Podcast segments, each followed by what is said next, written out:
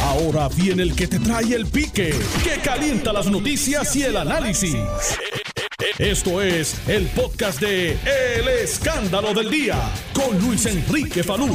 Saludos Puerto Rico, buenas tardes, bienvenidos al 630 de Noti1. Yo soy Luis Enrique Falú. Hoy es martes 7 de abril de 2020. Muchas gracias por estar con nosotros en la tarde de hoy. Son las 12.04 del mediodía. Un saludito allá al amigo, al hermano Michael, en los controles. Ya mismito llega por ahí Nelson, está Marí, está Luis Dalma Dominga ahí trabajando fuertemente, señoras y señores, para llevarle las informaciones a ustedes, al pueblo de Puerto Rico. Déjeme darle la bienvenida de inmediato al representante Jesús Manuel Ortiz. Representante, saludo, buenas tardes, ¿cómo está usted?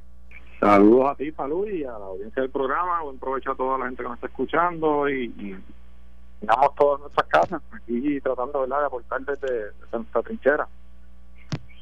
Eso, eso es así. Eh, de hecho, en el día de hoy, eh, en el menú no fuimos live, hicimos unas, eh, unas tortitas de harinita de maíz, lo más interesante para, para comenzar el día. Empezaste bien, por pie derecho. Sí, sí, porque usted sabe, hay, hay, que nutrir, hay que nutrir al cuerpo para que ese sistema inmunológico esté fuerte ante cualquier eventualidad, ¿verdad? Que pueda ocurrir. Eh, tengo al representante de dicha y con nosotros también. Representante, saludos, muy buenas tardes. Buenas tardes, salud. Me uno tu saludo protocolar a todos los, amigos que están trabajando en la emisora, al compañero Jesús Manuel y a todos los amigos y amigas que están en sus casas. Y como dirían antes, en vivo, vía teléfono satélite de mi hogar. Sí, señor, estamos en directo, eh, yo de Carolina. Eh, usted está en San Juan, el representante Jesús Manuel Ortiz. ¿Dónde está usted, representante? Yo, yo estoy en Atorrey. En, Atorrey, o sea, dos en San Juan, uno en Carolina. Muy bien, como debe ser.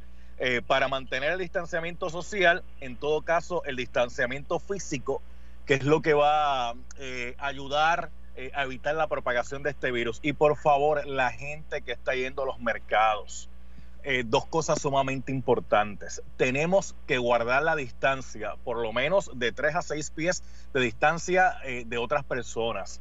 No tenemos que ir al supermercado en bonche, con que vaya una persona de la familia a adquirir los productos, los alimentos, es más que suficiente y lleve mascarilla y si tiene guantes, póngase guantes.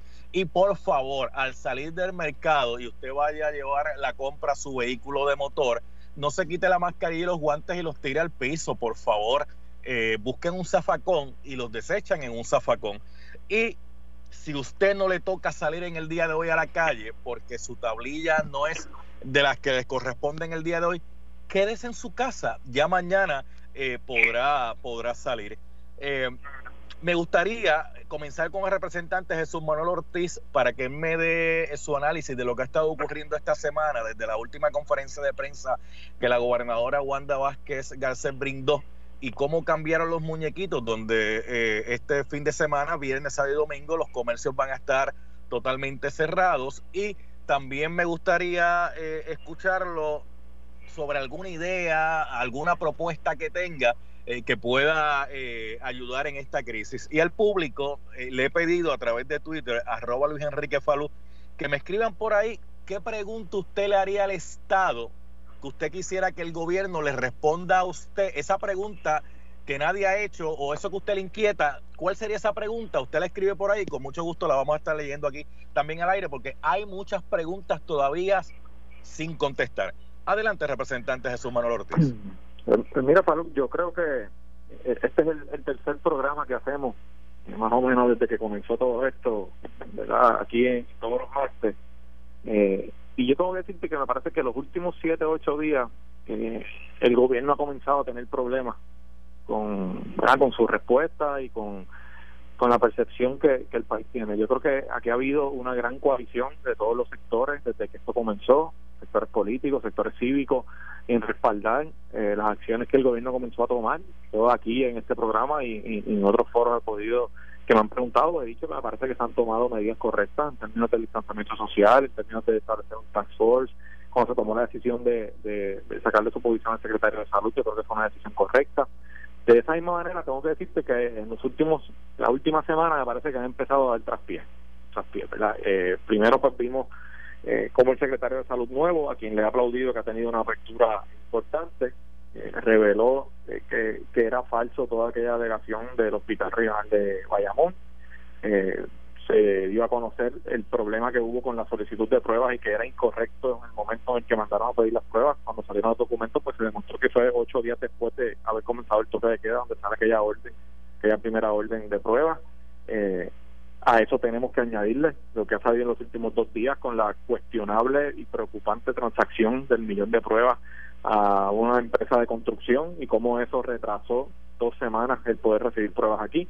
Eh, y, y, me preocupa que veo eh, una, un, disloque en la reacción del gobierno, la más reciente, esa que te mencionó de las pruebas, y la solicitud que había ayer el secretario de Salud hacer en términos de lo que está pasando en el aeropuerto, cuando el secretario incluso sale en primera plana de un periódico hoy, solicita o dice que están considerando pedirle a la gobernadora eh, una cuarentena mandatoria para los pasajeros que lleguen al aeropuerto, pero cuando tú miras el récord, hace siete días, o sea, el 30 de marzo, la gobernadora firmó una orden ejecutiva que establece una, una cuarentena mandatoria para todas las personas que lleguen al aeropuerto y el Departamento de Salud es una de esas agencias encargadas. Así que uno tiene que concluir o que el secretario no tiene conocimiento de que existe esa orden de que esa orden se firmó y no se le instruyó a nadie a hacer lo que la propia orden dice que se haga y el resumen de todo esto es que hemos empezado a ver eh, de manera preocupante unos traspiés serios en la reacción del gobierno. Eh, así que en ese sentido, creo que debemos pues, todos tratar de que se hagan los ajustes que hay que hacer para evitar que los esfuerzos que está haciendo el país,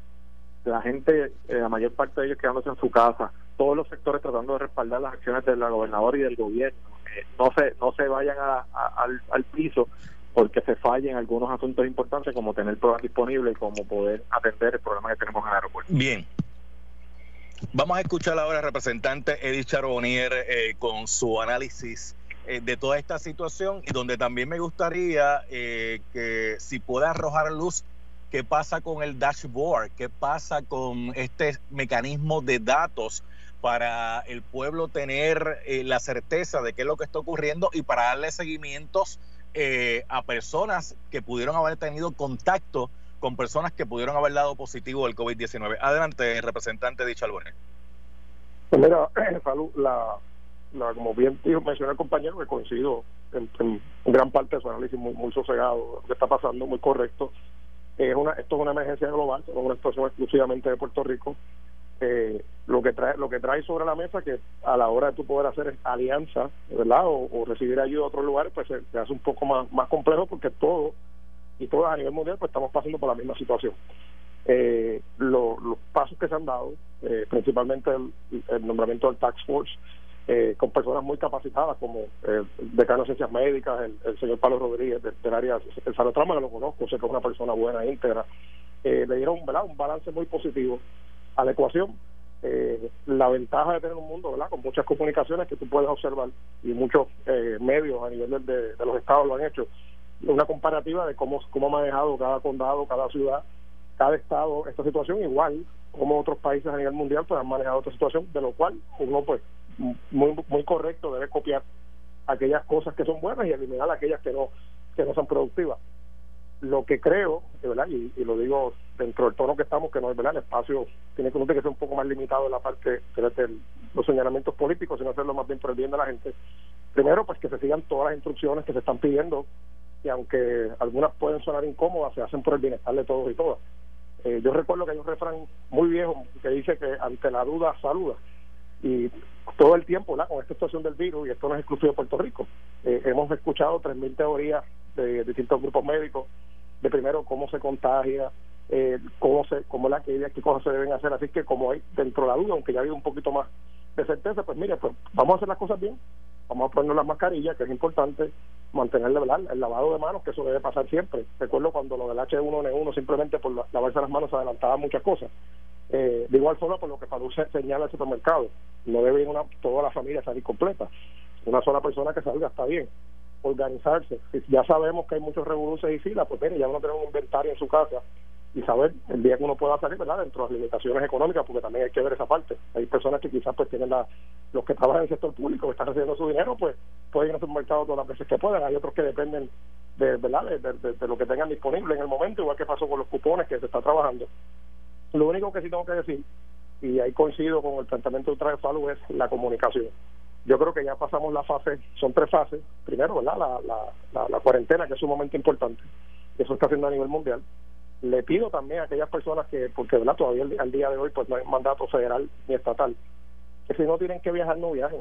¿Sabes? Sencillo. O sea, no, no, hay, no hay ninguna razón, ninguna, para salir de Puerto Rico en este momento y tampoco gente que venga de allá para acá a nada, salvo que sea personal de emergencia, médicos o personas que van a ayudar a cooperar con la situación. Fuera de esas personas nadie debe viajar en este momento y sabemos que pues lamentablemente lo están haciendo.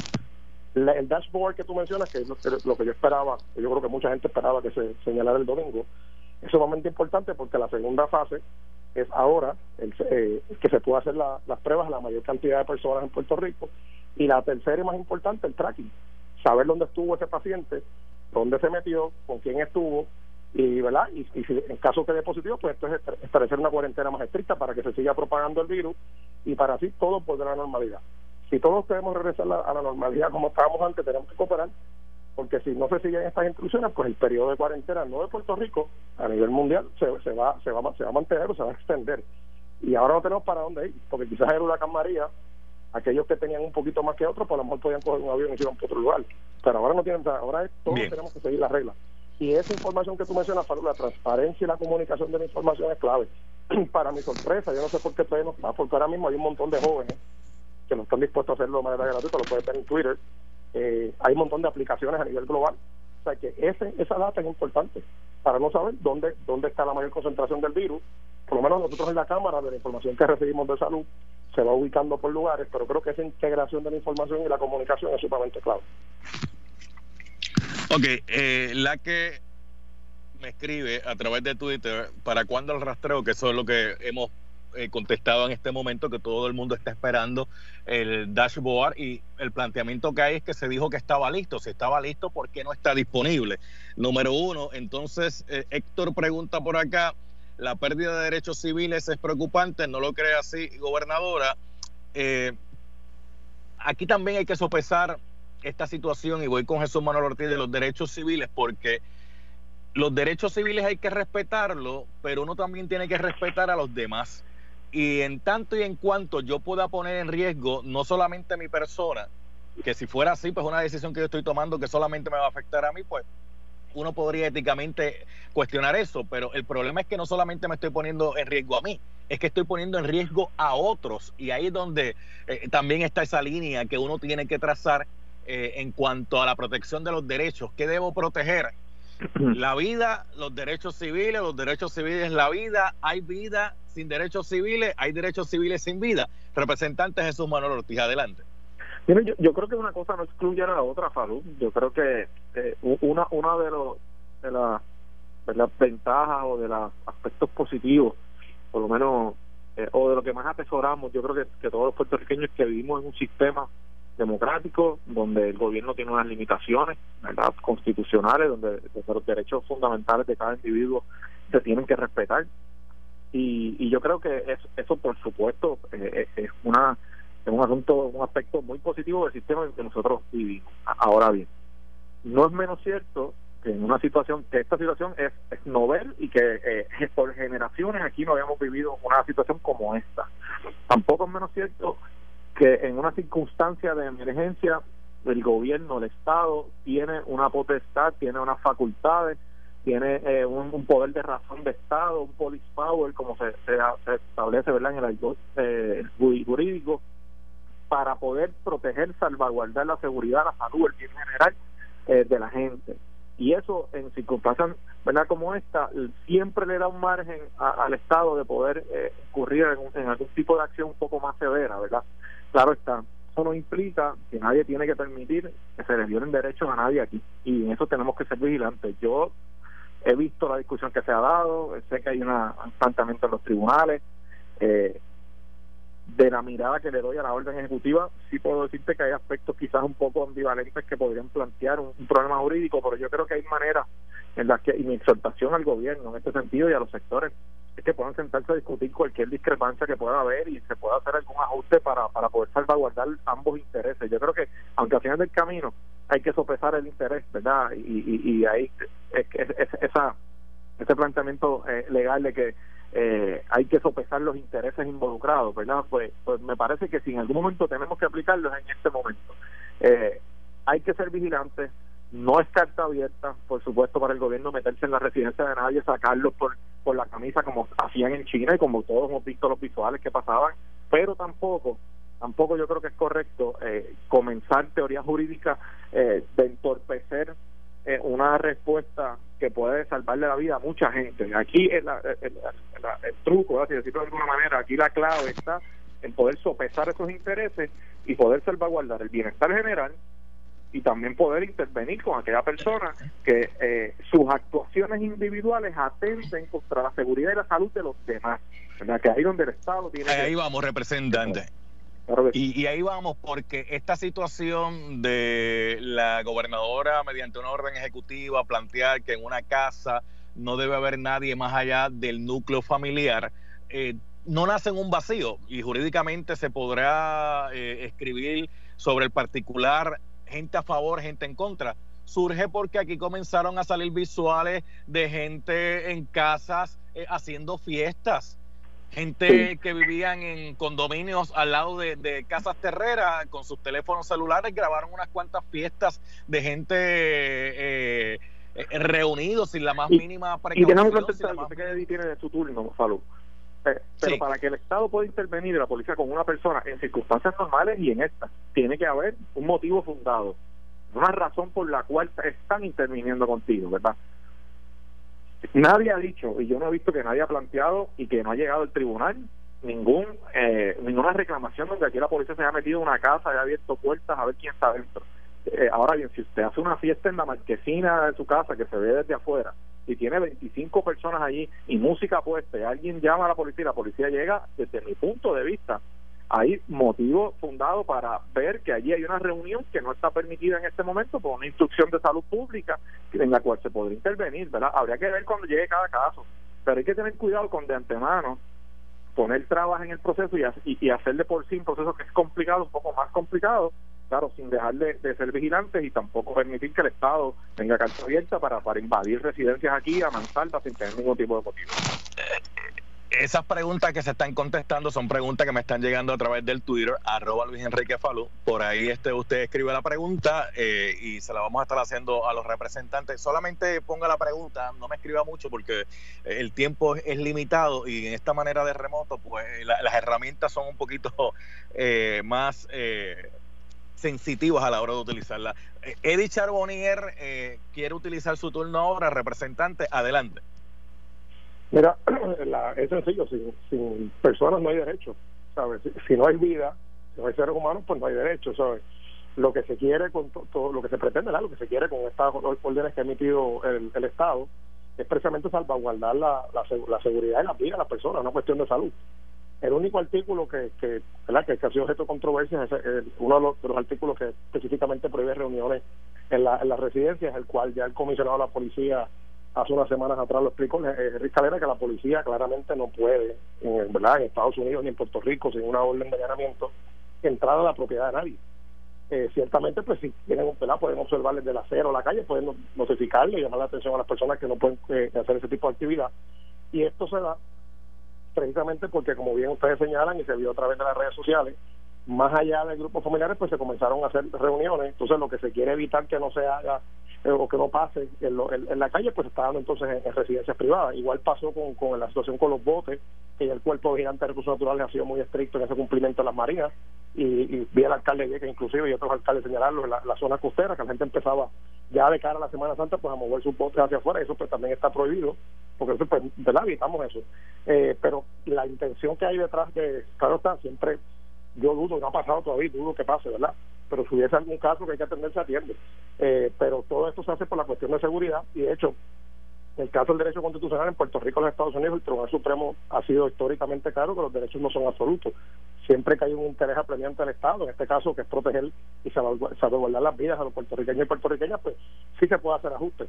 De hecho, nosotros en la legislatura tenemos un proyecto para darle herramientas y fuerza a esta orden ejecutiva, porque la orden ejecutiva per se pues no tiene la misma fuerza que el o el apoyo si no fuera aprobado por ley se aprobó unánimemente la legislatura entiendo por ambos se aprobó no, unánimemente no, recuerdo mucho pero sí estoy seguro que se aprobó por mayor los votos en ambos cuerpos legislativos y ya ya es ley que le da pues, pues las herramientas al Estado para poder multar y de nuevo todo esto se hace en vías a hablar que, podemos volver a la normalidad lo antes posible. Mientras menos personas cooperen pues entonces pues vamos a estar extendiendo el periodo eh, este periodo y, yo creo que nadie quiere estar y seguir en este en este ¿verdad? Eh, pasando por esto ¿verdad? en sus hogares. Estamos lo estamos haciendo por una cuestión de, seguridad por nuestra salud la salud de las personas que queremos. Pero mientras más la gente coopere y se sigan los procesos pues entonces pues volvemos a la normalidad. Son las 12.24, vamos a hacer la pausa. Y en el regreso de la pausa vamos a hablar sobre el escándalo de las compras de pruebas por un contrato de 38 a 40 millones de dólares a una empresa sin expertise en el área de la salud, la devolución del dinero, que el secretario de Hacienda ha dicho que ya los 19 millones que se dio de depósito eh, han sido devueltos al gobierno de Puerto Rico. Oye, el secretario, el secretario de Hacienda ha estado luciendo bien eh, durante esta situación. Un, un pequeño ahí, ¿verdad? Como que, pues, por aquello, yo sé que Jesús Manuel pues lo cuestionó, pero eh, digo, con una orientación yo creo que podemos salvaguardar eso, ¿verdad? Este, porque a lo mejor el secretario no tenía el dato de que era un, programa político pago, pero de eso podemos hablar también más adelante, pero, pero como que ha estado luciendo en, en la zona de los, de los tres segundos, ha estado luciendo bien. ¿Qué usted cree, Jesús? Eh, ¿Qué usted cree, Jesús Manuel Ortiz? ¿Qué usted cree? Eh, ¿Cuál es la pregunta? ¿Que si creo que está luciendo bien o si creo que se debe hablar el, tema de, ¿verdad? del su desliz de la semana pasada? Vamos a la pausa y lo discutimos al regreso. Vamos a la pausa. Estás escuchando el podcast de Noti1. El escándalo del día con Luis Enrique Falú. Aquí estamos de regreso, 12.33 del mediodía. Representante Jesús Manuel Ortiz, voy, voy con usted. Le decía que el secretario de Hacienda ha estado luciendo en la línea de los tres segundos bien eh, en, en, esta cancha. Me gustaría escucharle porque yo sé que usted hizo también unas expresiones referentes pues a, una situación que ocurrió ahí, pero que pareció más un ups que otra cosa. Adelante. Mira, yo, creo que yo creo que es muy buen comunicador. Yo creo que eh, es accesible a los medios y eso es positivo. Y, y en, cualquier secretario y, más un secretario de Hacienda, verdad, que pueda explicar eh, asuntos que son bien técnicos de manera sencilla. Y yo creo que es muy buen comunicador. Eso es una realidad. Me parece también que las herramientas que ha tenido en Hacienda, eh, que son herramientas desde el punto de vista de la crisis fiscal y la las protecciones de la ley promesa, etcétera, y tener una disponibilidad, ¿verdad? Y no de fondos que no había quizás en, cuatro años más recientes, pues también ha sido positivo para él y lo ha aprovechado bien, sin duda. Eh, así que yo no he tenido una crítica eh, en cuanto a su gestión, porque me parece que, ha hecho un trabajo, ha hecho un buen trabajo, un trabajo aceptable. Ahora bien, eso no implica que, que pueda incurrir en conductas que van contrarias a la ley. Y yo creo que él cometió un gran error hace unos días cuando participó de un programa político. Eh, de hecho, yo reaccioné cuando vi la información en los medios, no, ¿verdad? no tenía, eh, no fue una situación que yo denuncié ni nada, vi el, planteamiento en, los medios y me sorprendió porque me parece que era tan obvio que me sorprendió verlo participando de una actividad como esa. Eh, aquí hay que tener mucho cuidado cuando se hacen señalamientos como este, Faru, porque el hecho de que yo creo que el secretario ha hecho un trabajo aceptable como, como jefe de la agencia, no implica que si que si comete un error que va directo contra una, una disposición legal, ¿verdad? Si, viola la ley de alguna manera, eh, no se juzgue de esa manera y, y, se, y se debe pasar de paloma, como decimos por ahí. Aquí hay que, todo el mundo tiene que cumplir con la ley y hay que tener mucho cuidado con los precedentes que se establecen. Esa ley que le impedía al secretario participar de, de y es bastante amplia, también le impide al superintendente o al comisionado de la policía, también le impide a los secretarios de justicia, también le impide el secretario de Educación.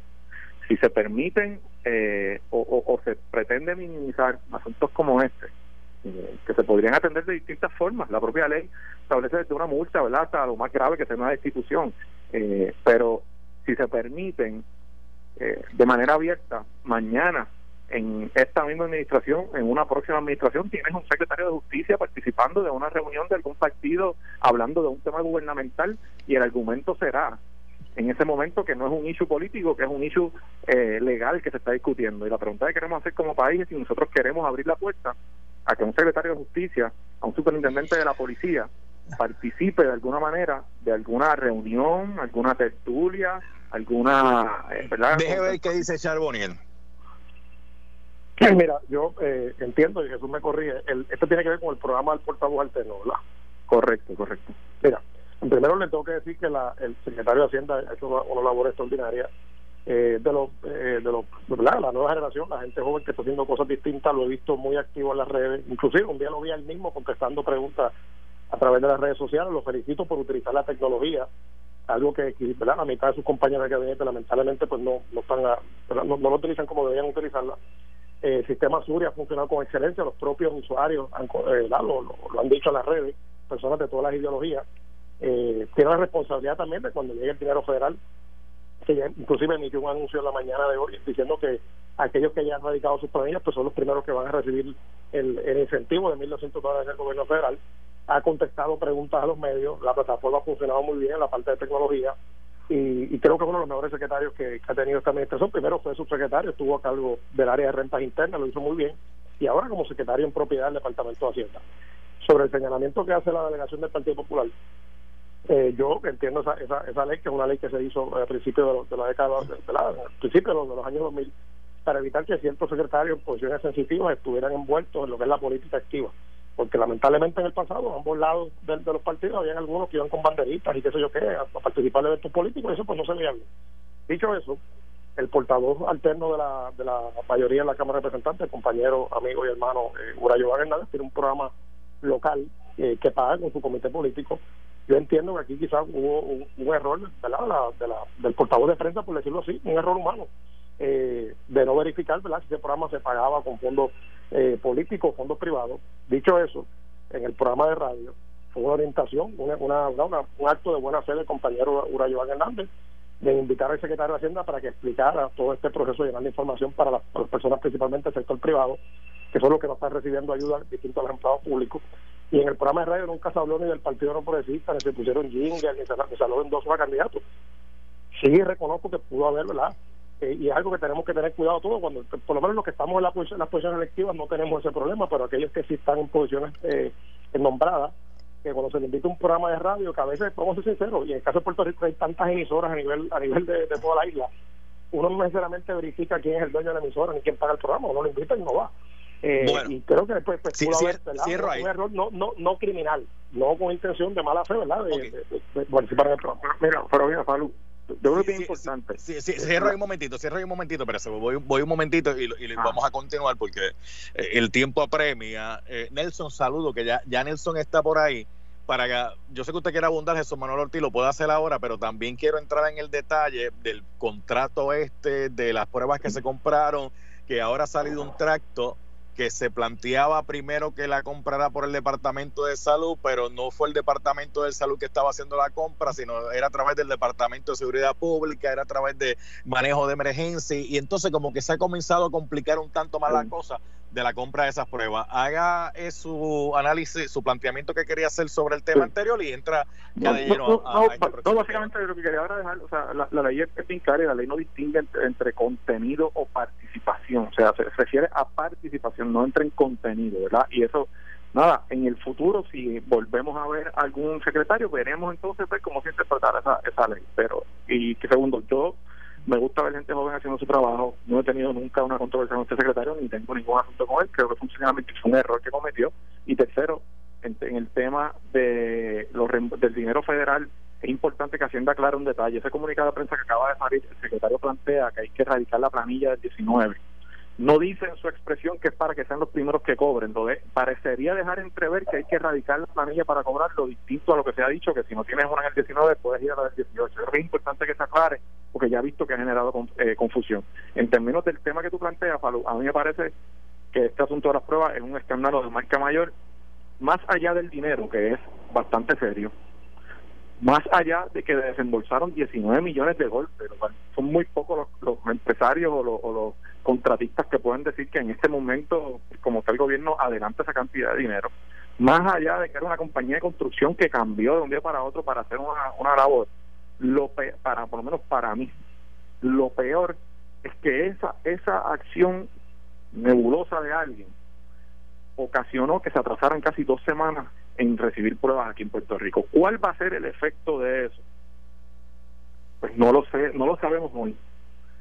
¿Cuánto va a afectar la posibilidad de la respuesta efectiva el no haber podido tener un millón de pruebas o el número que sea de pruebas en la calle eh, a tiempo para, para hacerle más pruebas a más gente? Eso lo sabremos pronto. El hecho de que se haga público en un momento en que todavía llevábamos solamente 7.000 o 8.000 pruebas en total, cuando hay países ¿verdad? y otras jurisdicciones que hacen esa cantidad casi diaria, eh, me parece que ahí es que está ahí es que está el asunto más serio por lo que eso puede provocar en la respuesta y en la vida de mucha gente. Yo creo que eh, aquí hay que dar explicaciones. Mi consejo al secretario de Salud, que yo creo que ha sido muy abierto, yo creo que ha dado información, me parece que ha tenido un inicio positivo, ¿verdad? Y le ha dado algo de confianza a la gente, es que haga todo lo que esté a su alcance porque se sepa todo lo que pasó ahí. Eh, esa transacción se dio ya él siendo secretario porque los documentos que salen hoy plantean que el 27 de marzo el DSP envió la carta solicitando el pago, a él lo nombran el 26, un día antes. Eh, esto no implica que él sabía lo que estaba pasando, ¿verdad? Porque yo no puedo decir eso eh, eh, siendo siendo responsable. Pero mi llamado al secretario, ya que la gobernadora no, no la gobernadora decir que no sabe nada, eso, eso no lo cree nadie. Una transacción de 40 millones de dólares en este momento que fortaleza ya que no sepa nada, eso no lo cree nadie. Así que yo le he llamado al secretario. Me parece que ha iniciado bien a que haga todo lo posible porque el país tenga la información de esta, de esta transacción. Él hace mucho daño a, la credibilidad del gobierno y, del país. Mira, el, el, rol eh, principal de, los gobiernos es, comunicar la información, eh, que eso debe ser siempre. Pero en tiempos de crisis, como es este momento, ¿la? tiempos de situaciones de emergencia, llámese situaciones de un huracán o cualquier evento natural, o lo que está pasando ahora con, la solución está el COVID-19, la comunicación es mucho más efectiva y segundo, eh, el evitar que, ¿verdad? que terceras o cuartas voces lleven la voz cantante y no la voz oficial. Y también evitar eh, que, se creen situaciones necesarias. Porque todo lo que ustedes han planteado, que está en las redes, he visto periodistas que han planteado evidencia, o sea, no, no chismes, sino facturas, lo que estoy en evidencia, le corresponde, ya sea al portavoz de asuntos públicos, a la propia gobernadora o a alguien en la fortaleza, a contestar la verdad. Porque ahora mismo yo te voy a dar un ejemplo en términos sencillos si Jesús Manuel o Falú, que distingo aprecio a los dos, emiten un Twitter o algo en contra mía, mi deber es automáticamente contestarle. Y, si es falso, mucho más todavía. Porque lamentablemente esto es un refrán, pero es cierto, el que cae otorga. Eh, y hay una preocupación seria, como bien plantean ustedes, y es una cosa que estamos en investigación ahora mismo en la Comisión de Salud de la Cámara de Representantes.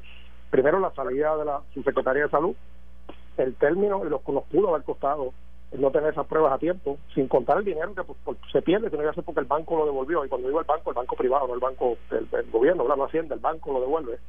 Y me preocupa eh, seriamente que este momento eh, no exista una comunicación oficial de parte del Estado. Eh, mi deber como mayoría parlamentaria, obviamente, la desde el partido poder, poder expresarles a ustedes, pero lamentablemente no tengo la información, porque al momento ni siquiera ni por redes sociales, ni por comunicado de prensa, ni la conferencia de prensa hay una explicación eh, cuerda, coherente, segura y clara lo que está pasando.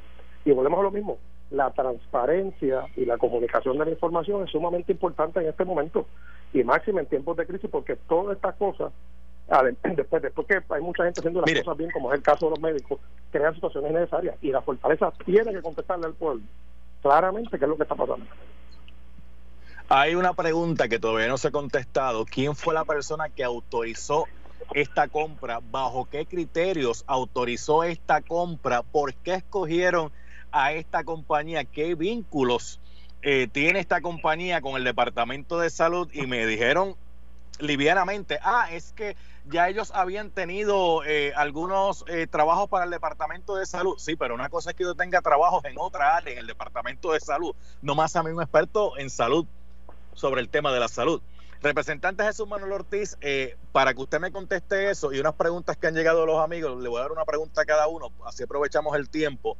Alguien pregunta por aquí, eh, H. Meléndez, eh, ¿tiene la policía derecho a remover las tablillas de los vehículos? Eso me lo contesta al final de su análisis sobre el tema de quién compró, bajo qué criterio, por qué esta compañía, por qué se cancela el contrato, etcétera y etcétera. es que, es que yo creo que esa información que tú, esas preguntas que tú haces son preguntas básicas que ya, de hecho, ya el gobierno debe tener esa información. O sea, el secretario de eh, salud o la gente que haya hecho la transacción, porque aquí se han mencionado distintas agencias, tener un tracto de, de, de qué oficina oficina pasó esta transacción, la tienen que tener ya salud. O sea, no, no olvidemos, esto no es una transacción ordinaria, esto no es un contrato que le diera una persona por allá una agencia de tercer nivel, esto es una, una un contrato en una declaración de emergencia. Después de haber la gobernadora liberalizado todos los requerimientos legales para contratación, para enviar a buscar una herramienta principalísima en esta emergencia que es las pruebas.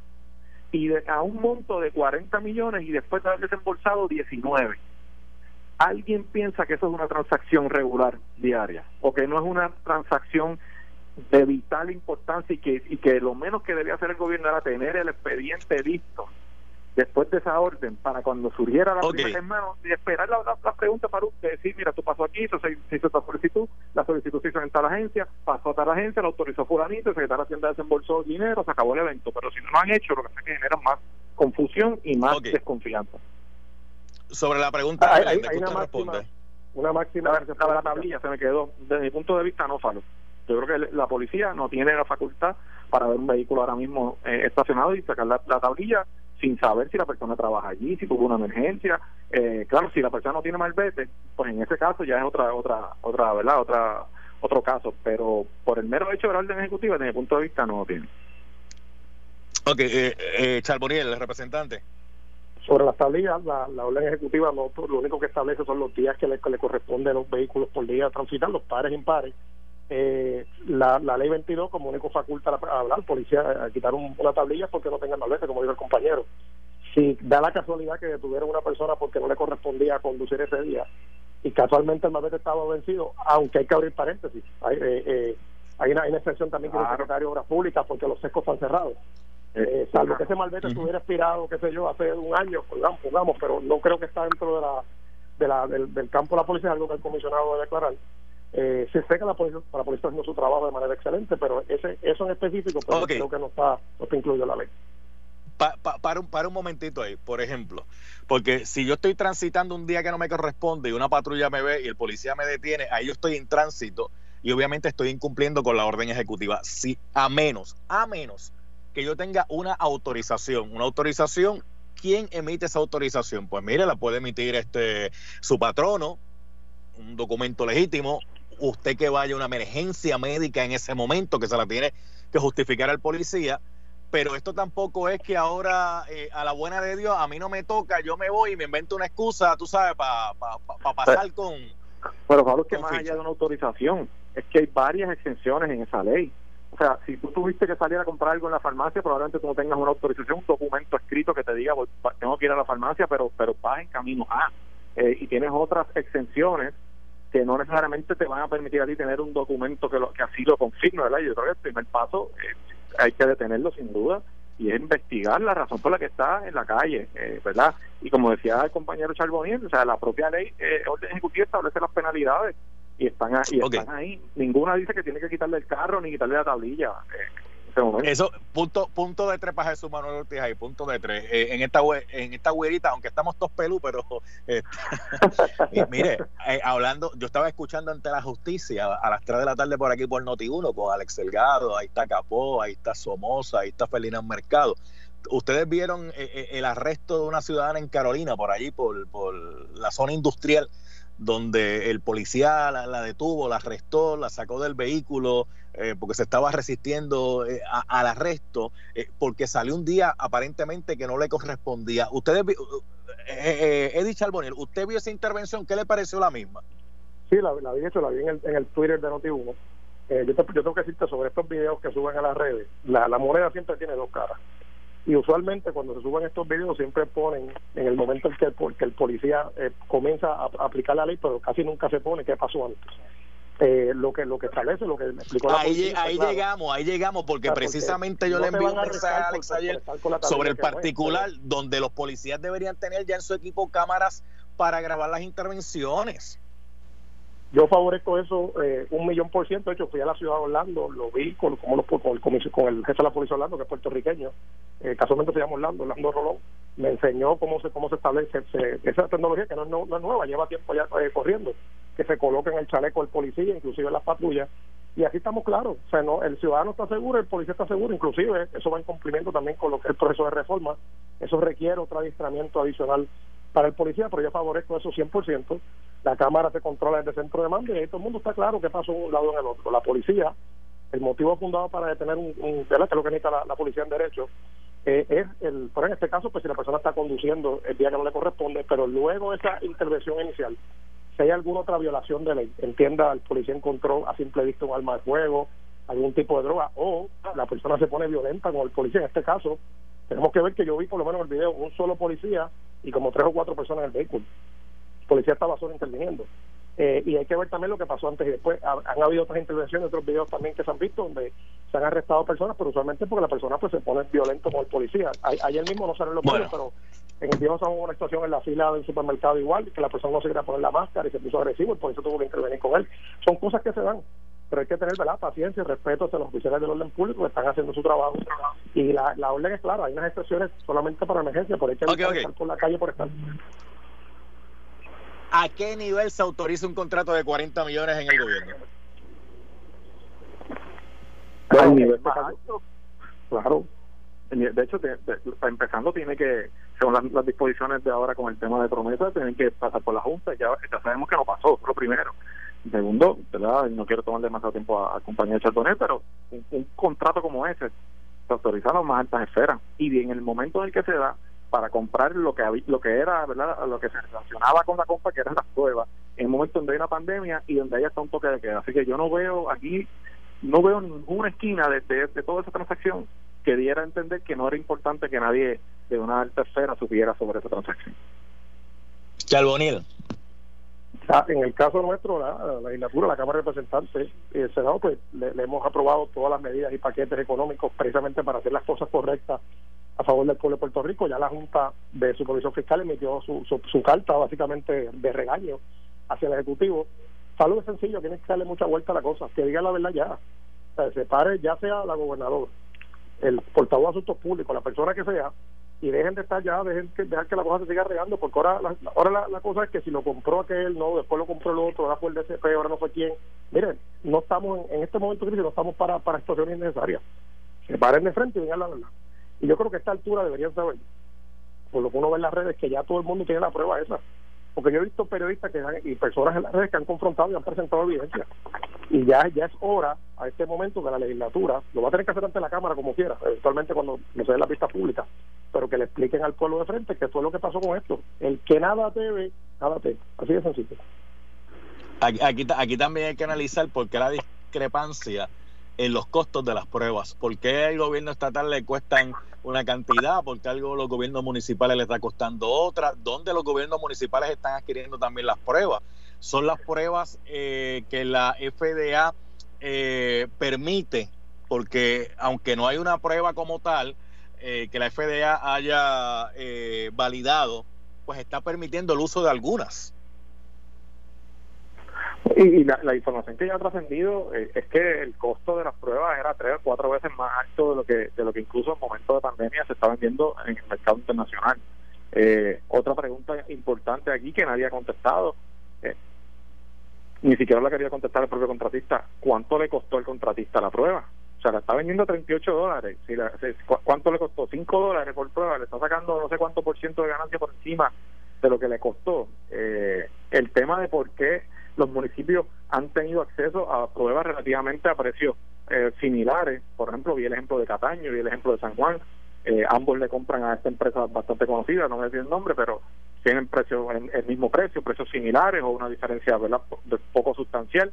Eh, pero desde el inicio de esta transacción, eh, aquí hay gato encerrado. O sea, eh, un desembolso tan grande y una compañía que un día es una constructora y que da servicio, incluso me parece que está en el Capitolio, ya he visto que salió información que da servicio al Capitolio de construcción, y de repente vende pruebas, eh, no sé, yo creo que aquí hay demasiadas interrogantes y como te dije al principio, el tema del dinero es importante, hay que hacerlo, pero para mí lo peor y lo, y lo más dañino de todo esto es cómo, cómo han detenido, han retrasado la llegada de las pruebas por tener que cancelar, detener, eh, volver a cancelar la orden y el resultado final dos semanas después todavía las pruebas no han llegado. Y eso sí que bien dañino para el país en esta situación.